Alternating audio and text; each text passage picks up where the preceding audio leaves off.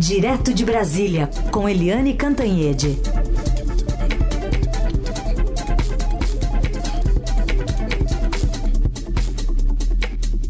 Oi, Eliane, bom dia. Bom dia, Heisen, Carolina, ouvintes. Bom dia, Eliane. Vamos falar então sobre esses apoios, né? Que, enfim, todo mundo tem tentado, a partir do, do, encerramento das urnas ali, da apuração dos votos dos dois lados, tanto o presidente Jair Bolsonaro quanto o ex-presidente Lula. É, começando pelo petista, que hoje tem reuniões, né? Reuniões com governadores, senadores de vários partidos, para demonstrar força depois das movimentações do lado do presidente Jair Bolsonaro. É, tá uma guerra assim, parece guerra hum. de criança. Um vai lá e faz uma reunião e ganha apoios de governadores. Aí o outro corre lá e providencia uma reunião de grandes líderes. Tá animado, tá uma disputa animada e hoje o ex-presidente Lula vai fazer uma reunião muito grande porque é uma reunião muito além da base que ele já tem. Né? O Lula foi eleito com o apoio dos partidos à esquerda, né? É, o PT, a Rede, o PCdoB, os de sempre. Mas agora ele vai reunir partidos é, muito grandes, muito fortes, que fizeram grandes bancadas no Congresso. Então, na reunião de hoje estão previstos é, líderes do PSDB, como o senador Tasso Gereissati, do Ceará, é, líderes da, do União Brasil, que é um partido que somou é, o DEM e o PSL e é uma grande bancada do Congresso Nacional. É, o MDB, vai ter gente do MDB, do PSD, do Cidadania, do Podemos, aquele partido que tentou lançar o Sérgio Moro à presidência e o Sérgio Moro pulou fora.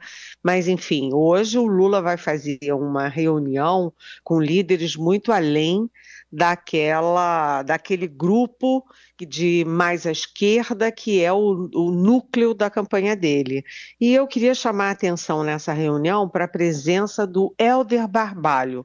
O Helder Barbalho é, do EMDB, foi o governador campeão de votos do primeiro turno, ele teve mais de 70% dos votos no Pará. E ele fez nove deputados federais. Ele sai dessa eleição como o grande líder do MDB né? E o MDB tem ramificação, é o partido que tem, por exemplo, mais prefeitos no país e que é uma grande bancada no Senado e uma bancada significativa na Câmara. E o Helder Barbalho, assim, vai se afirmando como líder de um partido importante. atenção para a configuração do MDB, que é muito curiosa né? Quando a gente pega o mapa de votos do Brasil, você vê lá em cima vermelho, né? Todo o Nordeste e o Norte, incluindo o Amazonas e o Pará. Aí foram os, os estados que deram mais votos ao ex-presidente Lula. E do outro lado, mais ao sul e ao centro-oeste, você tem uma mancha verde muito grande, que é a mancha que votou no Bolsonaro, né? O sul, parte do sudeste e o centro-oeste. E o MDB é igualzinho.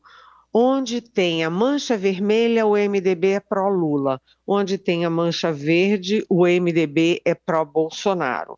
E, portanto, essa foto de hoje do Lula é uma foto importante que demonstra força, que demonstra que o partido vai além das esquerdas, que é todo o esforço do Lula nesse segundo turno. Tudo bem, vamos esperar pela foto de hoje. A de ontem, né? Você destacou aqui do presidente Bolsonaro, a gente vai falar daqui a pouquinho. Mas antes tem uma pergunta que tem a ver com o Lula também, é, que tem a ver com o Ciro Gomes, porque o Ciro divulgou até um vídeo em que ele não cita o nome do Lula, e a Paula Venturini, ele disse que vai seguir o partido, o PDT que anunciou apoio ao Lula. A Paula Venturini diz que ficou surpresa, nosso ouvinte, preocupada com o resultado do primeiro turno. Ela diz: parece que o eleitorado do Ciro Gomes migrou para o Bolsonaro um pouco antes do pleito. Ela pergunta se o Ciro errou ao bater tanto em Lula. Oi, Paula. É, muito bem-vinda. Ótima pergunta. Sim, é, as pessoas dizem, ah, os institutos erraram, erraram, erraram. Ontem mesmo, aí o ministro da Justiça, o Anderson Torres, está pedindo à Polícia Federal para investigar a atuação dos institutos. É óbvio que não houve má fé. Como é que você ia conseguir que todos os institutos de pesquisa é, fizessem uma conspiração contra A B? Né? Isso ou é falha de metodologia ou houve movimentos não previstos na hora final. Né? É, não é possível que todos os institutos tenham tido a, a mesma tendência né, de, de votos. Os institutos acertaram na votação do Lula. Né, acertaram na votação do Lula, acertaram na votação do Haddad em São Paulo, Fernando Haddad do PT. Né? O que, que é? Onde é que está a diferença entre as intenções de votos e os votos? Está exatamente na, na, na, no Bolsonaro, no Tarcísio Gomes de Freitas, por exemplo. É, isso pode significar? Pode, porque ainda está todo mundo correndo atrás para tentar entender. Pode significar, Paula, que o pessoal do Ciro Gomes e os nulos e brancos, que foram muito pouquinhos no final, em torno de 4%, é, os nulos brancos e o pessoal do, do Ciro tenham migrado para a candidatura do Bolsonaro. Ou seja, que a onda do dia da eleição não tenha sido pró-Lula como se esperava, mas tenha sido sim pró-Bolsonaro, porque o Lula ficou onde estava e quem cresceu foi o Bolsonaro. E aí o Ciro errou? Sim, o Ciro errou porque o Ciro é do PDT, o PDT é um partido de centro-esquerda, o PDT será da base do presidente Lula se ele vencer as eleições, então o Ciro ficou sozinho. E o Ciro ontem é, teve aquela dicotomia entre ele e o partido. O PDT teve um apoio unânime ao Lula no segundo turno, unânime. E o Ciro Gomes disse: acompanho o meu partido. E ficou uh, um tanto estranho, porque ele acompanha o voto no Lula, decidido pelo partido, mas ele faz esse, uma, uma, um vídeo em que ele não cita o Lula. É um apoio um tanto, vamos dizer assim, um tanto é, subliminar demais, né? Ele tinha que ser é, tinha que ser mais evidente. Agora, o Lula ontem teve apoio também do Cidadania, mas é, realmente ontem foi o dia do Bolsonaro. Né? O Bolsonaro ontem é, deu uma demonstração de força muito grande. Vamos ouvir, aliás, a fala de Rodrigo Garcia, que foi até o aeroporto de Congonhas se encontrar com o presidente Bolsonaro para é, é, deixar claro o seu apoio incondicional né, ao candidato à reeleição.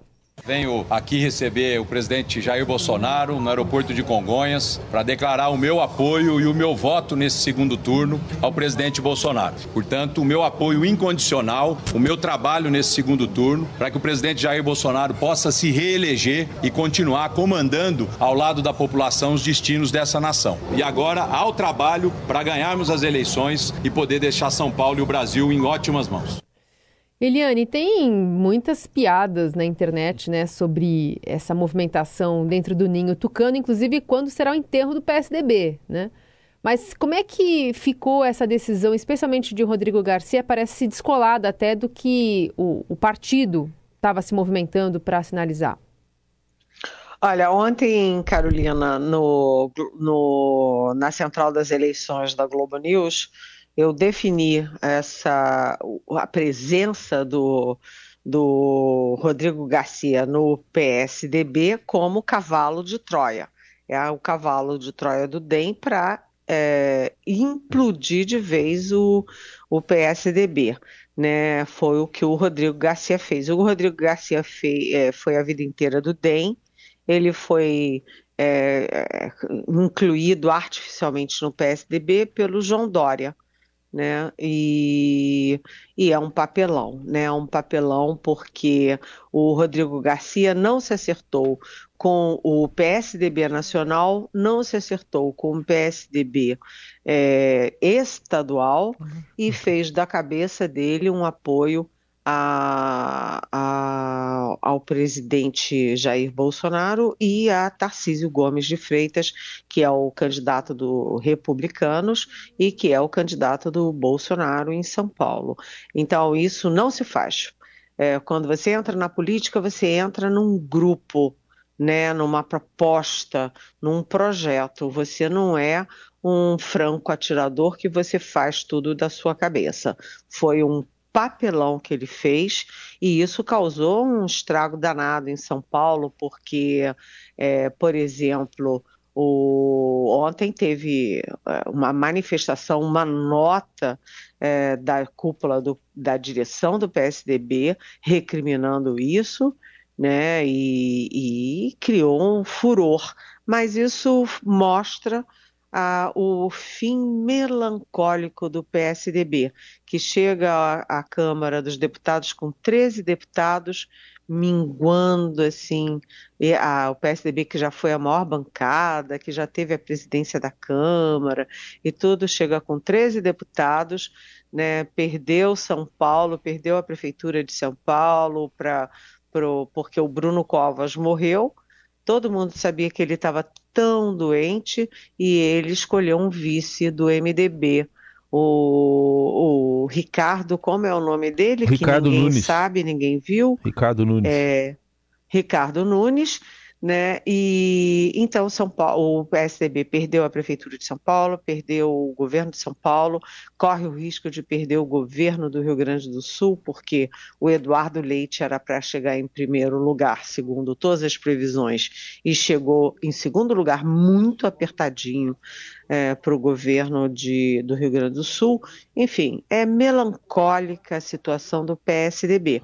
Aí eu lembro que em 2018 eu fiz uma coluna defendendo que o PSDB fechasse esse livro, encerrasse o PSDB, é, ainda é, deixando a grande herança, a herança bendita dos dois governos do PSDB. Encerra, fecha, cada um toma o seu rumo. Cria-se um, uma nova sigla, quem quiser fica, quem quiser vai embora. É muito melhor do que esse fim melancólico do PSDB. Tudo bem, lembrando que o Rodrigo Garcia dizia na campanha que não era nem para direita nem para esquerda, era para frente, que São Paulo andava, agora ele deu seta para direita. Para arrematar aqui os apoios de ontem, porque já estão vindos de hoje, né, Eliane? Na foto rendeu mais para quem? Para Bolsonaro ou para Lula? Ontem o dia foi de Bolsonaro. Isso é inegável. A gente estava falando, né, Heisen, você e Carolina estavam falando do apoio incondicional do, do Rodrigo Garcia para o Bolsonaro. Veja bem, o apoio hum? uh, do, do Rodrigo Garcia para o Bolsonaro foi incondicional, mas o Ciro Gomes fez um apoio para o Lula sem citar o Lula. Né? O a própria, o, a própria Simone Tebet, que vai apoiar hoje o ex-presidente Lula, é, ela vai apoiar o Lula, mas com apoio crítico. Então, eu acho que os apoios do Bolsonaro ontem foram mais contundentes e mais. O Bolsonaro ontem fechou o Sudeste. Fechou e amarrou bem amarradinho o Sudeste, por quê? Porque ele teve apoio do governador Romeu Zema, que foi reeleito em primeiro turno em Minas. Ele teve apoio do Cláudio Castro, que foi reeleito em primeiro turno no Rio de Janeiro, e ele tem agora um palanque bastante forte em São Paulo, com o Tarcísio Gomes de Freitas, que não apenas chegou em primeiro turno, como teve apoio do governador Rodrigo Garcia do PSDB, mas que no fundo é DEM.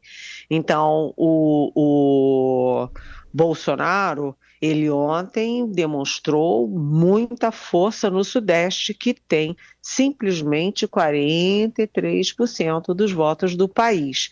Isso é ruim para o é, ex-presidente Lula. E hoje o Bolsonaro faz também uma reunião com, com partidos. Então, são vários partidos, mas ele não conseguiu sair muito da bolha dele, não. Porque até onde eu soube, estão indo o PL, que é o partido dele, o PP, do Centrão, PSC, o Republicanos, o Patriotas. O que que o Bolsonaro tentava até ontem à noite? É levar o Rodrigo Garcia uh, ah, para esse encontro, para ter uma, uma foto aí de um PSDB que não é PSDB, e estava tentando também alguém do União Brasil para sair da bolha e ir além da bolha. Mas, mas, o fato é o seguinte, que nas reuniões de hoje, né, as, os partidos que estão na reunião com Bolsonaro já são os velhos conhecidos. E os partidos que irão para o para a reunião com o ex-presidente Lula são partidos muito fortes, né? União Brasil, MDB, PSD, PSDB, Cidadania, Podemos, enfim. É, o Lula hoje, ontem foi o dia do Bolsonaro. Hoje a tendência é ser o dia do Lula, mas atenção, né? Apoio de cúpula nem sempre decanta para Sua Excelência o eleitor. Hum. E a gente viu isso claramente no primeiro turno. O Lula reuniu artistas, é, economistas, ex-ministros, presidentes do Supremo, etc. E ele chegou na, no último dia exatamente com a proporção de votos já prevista. É. Aliás, hoje sai PEC, né? A gente vai também acompanhar como é que essas pesquisas vão retratar esse segundo turno. E eu queria também colocar aqui na, na, na roda a pergunta do Chico, falando o seguinte: no cenário de possível eleição de Lula no segundo turno e a dificuldade de eleger o Haddad, os eleitores paulistas vão preferir deixar o estado de São Paulo na oposição do governo federal, logo, menos verbas federais para o governo estadual? Olha, é complicado isso, né? Porque o estado de São Paulo não apenas vinha sendo governado pelo PSDB há décadas, como é muito bem governado. Quando a gente olha uh, os indicadores de São Paulo, as políticas públicas de São Paulo, São Paulo é um exemplo para o resto do país. Então, quando eu via na campanha né, o Tarcísio Gomes de Freitas, precisamos mudar. Aí eu via o, o, o, Fernando Haddad, do PT, dizendo precisamos mudar. E eu perguntava, mas vem cá, time que está ganhando não se mexe, né? E agora o eleitor de São Paulo decidiu mexer. Mexer para onde? Tem que ter muito cuidado quando você mexe no que dá certo. Eu tenho muito medo do que possa acontecer em São Paulo, né, com uma guinada é, contra o que foi feito na cultura, contra o que foi feito na educação, contra o que foi feito na economia. É preciso que o eleitor de São Paulo assuma a responsabilidade e fique de olho no que, que vai acontecer no principal estado do país. E o risco, Chico, é esse, né? É o São Paulo ficar para um lado e o Brasil ficar para o outro. Vamos imaginar que ganhe o, o Lula, uh, presidente da República, e o Tarcísio Gomes de Freitas é, pelo Republicanos em São Paulo. É uma dificuldade. Ou ao contrário, vai que o Bolsonaro suplante as grandes dificuldades que ele tem e vença, e o Fernando Haddad vença pelo PT em São Paulo. É, é complicado, é complicado, mas sempre acaba funcionando, porque a dinâmica da sociedade, a dinâmica da política e a dinâmica da economia tem força em relação à ideologia e em relação às brigas políticas. Uhum. Helene, e no campo religioso, hein? A gente viu ontem essa guerra se acirrando no campo religioso, até com fake news, como aquela que associava Lula ao satanismo. Teve aquela republicação de um momento que o presidente Bolsonaro, antes de ser presidente, esteve na maçonaria, coisa que alguns setores dos evangélicos não gostaram. Como é que está essa batalha nesse campo? Olha, Heisen, é, eu nunca imaginei isso. Falou-se muito em Deus, em família, propriedade, essas coisas todas perigosas do jeito que são colocadas na campanha. Mas não é que na, no segundo turno entrou o diabo na campanha? A gente agora está discutindo o diabo, a gente está discutindo satanismo, e isso tudo é super perigoso. O presidente Jair Bolsonaro e a campanha dele atacaram feio, atacaram de forma grotesca é, com esse essa fake news unindo Lula a satanismo. E, aliás, quem fala isso é um sujeito que diz que é lulista e que o, Lu, e que o Lula está com Satanás, alguma coisa assim, mas depois se descobre que esse sujeito que se dizia lulista é, tem vários vídeos e imagens com o Bolsonaro. Ele é um bolsonarista tumultuando, mentindo e criando fake news grotesca na campanha. Do outro lado, esse vídeo do Bolsonaro é antigo, mas é real. Do Bolsonaro na maçonaria e o outro vídeo também do uh, vice-presidente Hamilton Mourão, agora eleito senador pelo Rio Grande do Sul, recebido, ovacionado na maçonaria. Setores do catolicismo e dos é, grupos evangélicos das várias é, é, vários é, segmentos evangélicos rejeitam a macenaria e consideram a macenaria ali meio satânica também. Ou seja, ah, Carolina Herculin, hum. Heisen Abac, hum, segundo turno com o diabo no meio, né? Agora tá na moda falar do Caramulhão, que é o da novela Pantanal também. Então é o Caramulhão.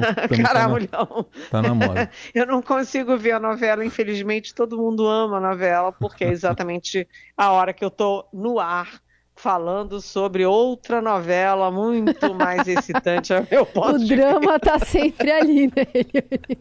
Não vamos perguntar quem é o caramulhão da novela que você está assistindo, dessa outra aí. Muito bem. Eliane Cantanhede é... conosco. Amanhã ela tá de volta, também respondendo as perguntas que vocês enviam para cá. Um beijo, Eliane, até. Um beijo, até.